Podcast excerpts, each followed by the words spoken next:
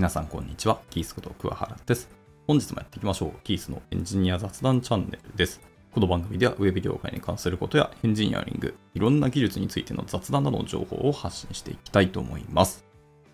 で本日はタイトルあります通り、 Developer Roadmap、あの roadmap.sh っていうサイトがあって、ここのサイトをざっと眺めてたんですけど、なんかめちゃめちゃ増えてたんですよね。で、その中に React もあったので、まあちょっと React 再入門しなきゃいけないと僕今タイミング的あって、まあそれをやろうかなと思ってますというところです。はい。まあ後ほど記事もリンク X でポストしますので見てくださいと。じゃあ行きましょうかね。えー React Developer の、えーロードマップ。はい。で、ロードマップシェルってのは基本的に4段階に分かれてて、推奨するというか、これはやってくださいっていうのがトップレベルです。で、次のレベルは、まあ、できればやってくださいねぐらいです。マストのものが終わったら、まあ、ピックアップしていいよっていうのが次のレベルです。で、次のやつは、まあ、やってもいいかもしれないけど、絶対じゃないし、マストじゃないよっていうのが次のレベル。で、ラストは、えーもう推奨しませんという、もうこれ多分使われませんでしょ、ですよ、みたいなものがあります。この4段階に分かれて、それぞれの項目について書かれていますというところですね。ではでは行きますか。まあ、 React なので、そもそもフロントエンド developer っていうまた別のロードマップもあるんですけど、そっちはもうやらない前提でいきます。そこはもう皆さん学んだっていう前提で、今から React の developer のロードマップいきますけども、スタートですね。スタートは CLI ツールズから入るらしいですね。はい。で、今の CLI ツールズでいくと、 Vite が推奨らしいですね。これあの中の人とか、公式の人ではなくて、確か有志たちが作ったロードマップなんであれですけど、世界では今やっぱり Vite を使われていることが多いっぽいですね。で、続いて次点で Create React App と。まあ、ここも強いですね、本当歴史が長い CLI ですけど、まあ、公式の人が Create React App はもうあんまお勧めしませんというふうにおっしゃってます。まあ、理由はいくつかあるんですけど、その辺は見てみてくださいというので、今は Vite の方をお勧めしますと。まあ、でも僕も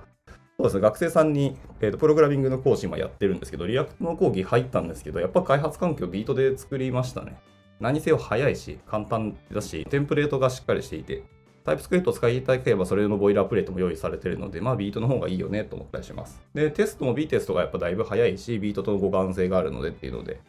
いいんじゃないかなと思ってます。まあでも、 Jest の方がテストとしてはいいよっていう意見もまあまだまだいっぱいありますので、そういう意味ではどっちにするかはまあ皆さんの個人にお任せしたいと思います。が、まあ現実としては多分 Next.js 使うから、まあ Create Next アップの方が良くないって意見は別でありますけど、これはあくまで React のロードマップなんで、そういう選択肢になりましたよって感じですね。はい。というので、ど頭は CLI から入るんですね。なるほど。で、続いて components の話に入るそうですね。えー components はもうなんかあんま話すことないんですけど、まあ、いわゆる functional component、関数コンポーネントを書くっていうのがもう今デファクトです。で、それ以外はもうほぼほぼなんか、どっちでもいいよぐらいな感じで、えークラスコンポーネントはもう非推奨ですよって言ってます。まあ、これはまあ皆さんご存知の通りですね。で、あとはコンポーネントの基本として、いわゆる props と state の話とか、あと JSX の話とか、まあ、 conditional rendering とか、はい、 composition とか、まあ、その辺はまあまあ、 React やってれば、1回は必ず通る道だと思いますので、あんま意識しなくてもどうせ通るからいいでしょうというところですね。まあ、とりあえず関数コンポーネント書いていくってところだけはお忘れなくということでした。はい。で、えー components が終わったら次はレンダリングの話なんですね。先に hooks が来るかと思ったら先レンダリングなんですね。レンダリングはコンポーネントのライフサイクルとか、リストとか、レリストで書くんだったらちゃんとキーもつけてくださいねとか、はい、あと render props とか refs、events、あとはあれですね、 higher-order components ですね、などなど、まあそういう基本的なところですね。もやってくださいと。で、まあこれもまあ大体やってれば、普通にぶち当たるし、ちゃんと React はエラーハンドリングで書き方ミスってたり、思想に乗っからない書き方してると怒ってくれるので、まあその辺も意識しなくても大体皆さんは一回ちゃんとぶち当たってくれるので、これもいいと思います。で、続いて hooks ですね。 hooks、やっぱりベースとなるのは useState と useEffect。これは皆さん一緒だと思いますね。とにかくアプリケーションとして状態をどう管理するかっていうのと副作用をどうするかって、これはまあ本当にマストでやらなきゃいけないので、 useState と useEffect っていうところがスタートで入ると。あとはカスタムフックの話が続いていくんですけど、カスタムフックの何をカスタムフックでして切り出すかとか、粒度は結構難しいので、そして僕も今のところなんか明確な答えが出てないんですよね。何をどこまで行ったらじゃあこれカスタムフックにするかっていうのがあんま決まってなくてですね、言語化したいなと思ってますけど。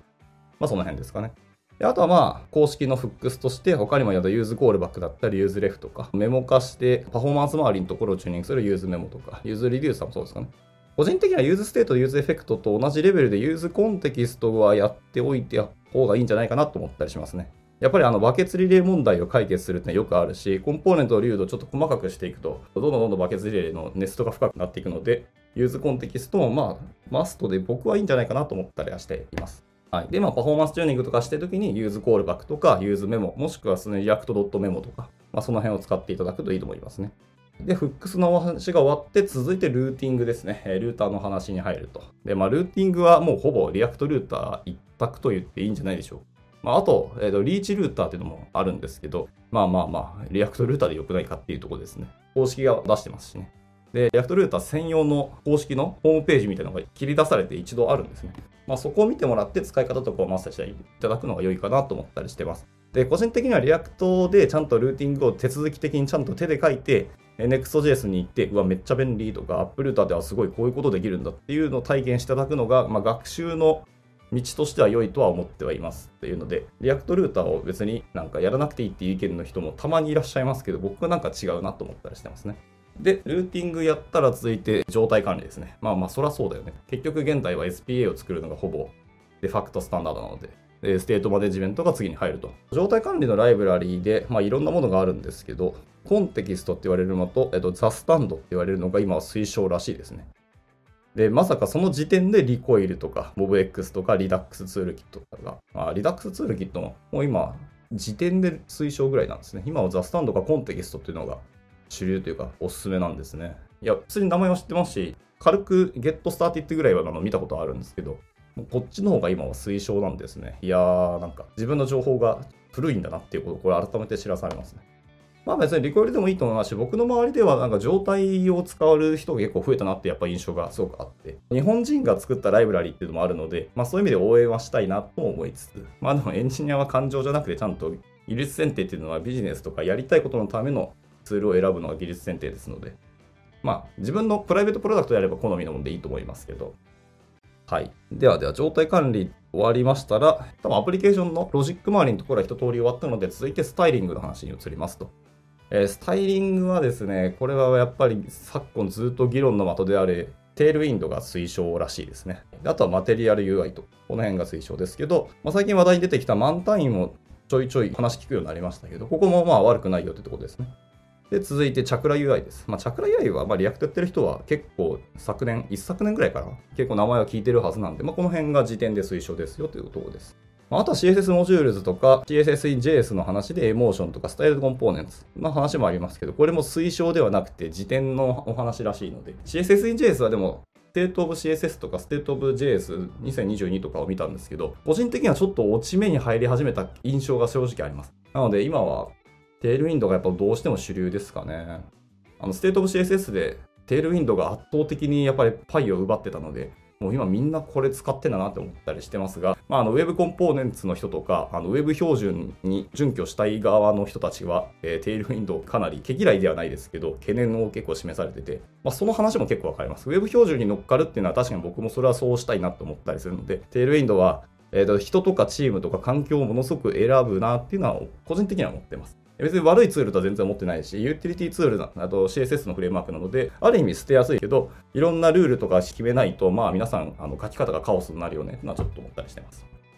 あと、これに出てこないんですけど、今はあのゼロランタイム CSS in JS っていうのが昨今話題に出てきて、まあそれはそれで一つあるよなと思ったりしてますが、まあいろんな環境とか他のエコシステムとかのライブラリと互換性があんまよろしくない印象があるので、もうちょっと、えっ、ー、と、ゼロランタイム CSS in JS のライブラリが僕は定款していようかなと思ってます。ただまあ、あそこまで行くんだったらもう普通に、まあ、SAS とか SCSS で書いて、トランスパイルして、レンダリングする方が良くないっていう、なんか原点回帰するような気も僕はしてますし、そっちの方が分かりやすかったりします。なんか、2点3点して結局いろんなこの問題が解決する。でも次はこの問題があるっていうのをループして、CSS を直接かけるやつが一番強いんじゃないっていうのが今なんか、なんとなく思ったりしてます。まあでもそれは達人になればそうかもしれないんですけど、まあ僕もスタイリングすごい苦手なんで結局どうしようかなっていうので、まあ、でも SCSS ぐらいがちょうどいい気はなんとなくしたりしてますね。まあ、この辺はなんか意見の差は全然あると思います。では続いて、えー、続いては API コールですね。まあ、いわゆるフェッチャーと言われるものですけど、えー、フェッチャーは、えっと、まず REST の方ですけど、REST の方はやっぱり SWR とか、まあ、 React Query、もしくは TanStack Query ですね。っていうのが推奨です。まあまあ、この辺も皆さんあんまり意見の差はないと思いますね。で、続いて Axios、えー、 SuperAgent、RTK Query か。まあ、その辺ですね。まあ、 SuperAgent を使う人はあんまReact 使ってない印象がありますね。 React 使うんだったら、まあ SW と型のスタックなんじゃないのかなって今思ってます。が、個人的には、えっ、ー、と、入門者であれば、 Axios から入ってもいいかなっていう気は僕はしますね。本当の理想はちゃんと XHR をガリガリ書かしたいかもあるんですけど、そんなまあめんどくさいことしてもよ、ラップして今便利なものがあるし、あんま意識しなくてもいい気はするんで、先に使い方とか覚えてで、中身なんだっていうので、XHR を使ってやってますよっていうのを知るの方が、学習の流れとしてはいいのかもしれないですね、現代では。まあ、僕はあの手続き的に学んできたタイプなんで、先にめんどくさい方をやりたいたちではありますけど。はい。まあ、さておき。今のが REST のフレームワーク、えー、ライブラリーで、えー、もう一つやっぱり GraphQL の話が出てきますね。GraphQL はもう React ならばほぼ一択アポロですね。であとはリレーとか、えー、URQL っていうのがありますけど、URQL は好きな人はどう使ってみてっていう感触ですね、僕も。まあ、がっつりこれでアプリケーション作ったことはないですけど、まあ、リレーも同じです。まあまあ、基本アポロでいいんじゃないかなと思ったりしてます。えー、では続いて、続いてはテストですね。はいはい。API コールまで行ったらテストでしっかり書いていくと。まあ、いい流れですね。で、テスティングの話ですけど、まあ、さっきも出ましたけど、 Jest と、えー、 React Testing Library、まあ、この2大巨頭はやっぱり未だに変わらないですけど、多分、 Jest が頭一つ抜けてた記憶があります。では、続いて次点で、あ、の Vitest ですね。まあ、 Vite 使ってる方はジェストじゃなくて B テストの方がいいっていう意見も全然あると思いますし、僕もそれは別に否定する気はないですけど、まあ、 Jest の方がちょっとな早くリリースされてますし、いろんな過去の Mocha だったり、チャイだったりとか、 Jasmine とか、あと AVA とかたくさんあったんですけど、その辺の、まあ、いいとこ取りをして、あの、新しくモダンなフレームワークとしてずっと、今、テスティングフレームワークとしてはほぼほぼ多分、 Jest が一強なんじゃないかと思ったりしてます。僕の個人の意見では。まあ、 React に特化すれば、 React Testing Library は全然ため張ると思いますけど、テスティングフレームワークっていう包括的な意味でいくと Jest が強いんじゃないかなと思ってるので、まあ、入門する方は全然 Jest から入っていいと僕は思ったりしてます。で、まあ、とあの E2E とか、もっと包括的なテストをするときに、えっ、ー、と、 Cypress とか Playwright っていうのがあるんですけど、えー、昨今は Playwright が推奨らしいですね。で、 Cypress が次点ですと。まあ、これも僕はなんとなく、ちゃんと深く勉強しないし、ソースコードのなんかどういう差があるのかって分かってないですけど、なんか細かい設定周りだったりとか、これが欲しいよねっていう機能が Playwright の方が確かちょっと優れてた記憶があるので、まあ、この推奨レベルはまあまあ、納得って感じです。はい。で、テストまで書いたら続いて学ぶのがフレームワークだそうですね。なのでいきなり NEXT から入るのは違うよっていうのがこのロードマップらしいです。全部やって最後にフレームワークですけど、フレームワークはまあやっぱ NEXT が推奨です。あとはまあリミックスとか、まあ Astro とかいろんなものがありますけども。 Astro 結構最近流行ってますよね。っていうので、まあ、今年のステートオブ JS2023 の結果は結構楽しみにしてます。Astro どれだけ伸びてくるのかなと思いますけど、多分まあ NEXT がまだまだずっとトップに君臨してると思いますけど、とはいえ、リミックスの割と名前聞かなくはないんですよね。ちょいちょい話聞いてきたりするので。まあ、利用用途が全然違うし、あの、コンセプトが全然違うんであれですけど、まあ、 Next 一強だとは思いますので、まずは Next やってみて、他のフレームワークに行くっていう方がいいんだろうなと思いましたね。はい。結構僕、ここで意外だったんですけど、フレームワークやったら次にフォームのライブラリーに来るらしいです。ええーと思いました。はい。で、フォームライブラリーは、やっぱ React Hook Form が、えー、結構強いらしいですね。あとはその Final Form とか Formik っていうのもあったりしますけど、まあ、 Final Form も結構来ますけどね。けどやっぱ React Hook Form がまあ推奨らしいです。はいはい。なるほどでした。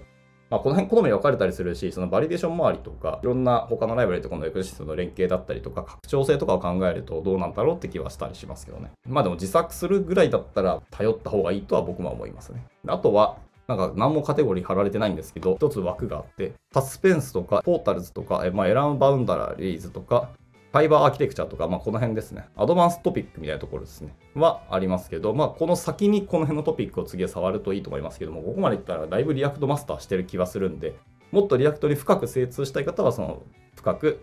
話していきたいと思います。なの、ファイバーアーキテクチャとかは確かにね、あの、 React の根幹なので、この辺は見てもらうといいと思いますし、もしあれだったら、あの、 React そのもののソースコードを読むと結構面白いんで、見てみていただくといいと思います。ファイバーっていうワードがしょっちゅう出てくる。で、まあ、その先さらに発展するとモバイルですね。まあ、 React Native って話題がありますけど、まあ、ここはもう、 React でモバイルを作るのはあんまり今の流れじゃない気がしてますし、業界的にはフラッターの流れがどうしても強すぎて、あの、 React のコミュニティより確かフラッターのコミュニティの方が人増えたみたいなのを話聞いたりするので、まあ、アプリ作るんだったら今フラッターの方がいいんじゃないかなって気はしてます。はい。そんな感じですかね。はい。まあ、ざーっと喋ってきましたけど、以上、 React のロードマップだったんですけどね。やっぱ音声でしかわからないって聞いてないと思いますので、まあ、実際にちゃんとあのガチでロードマップシェルのページを見ていただくのがいいと思いますけど、まあ、割かしなんか間違ってないというか、共感がすごく強かったし、自分の中の情報をアップデートもされたのでよ、よかったなと思っています。で、これはあくまで有志たちが作った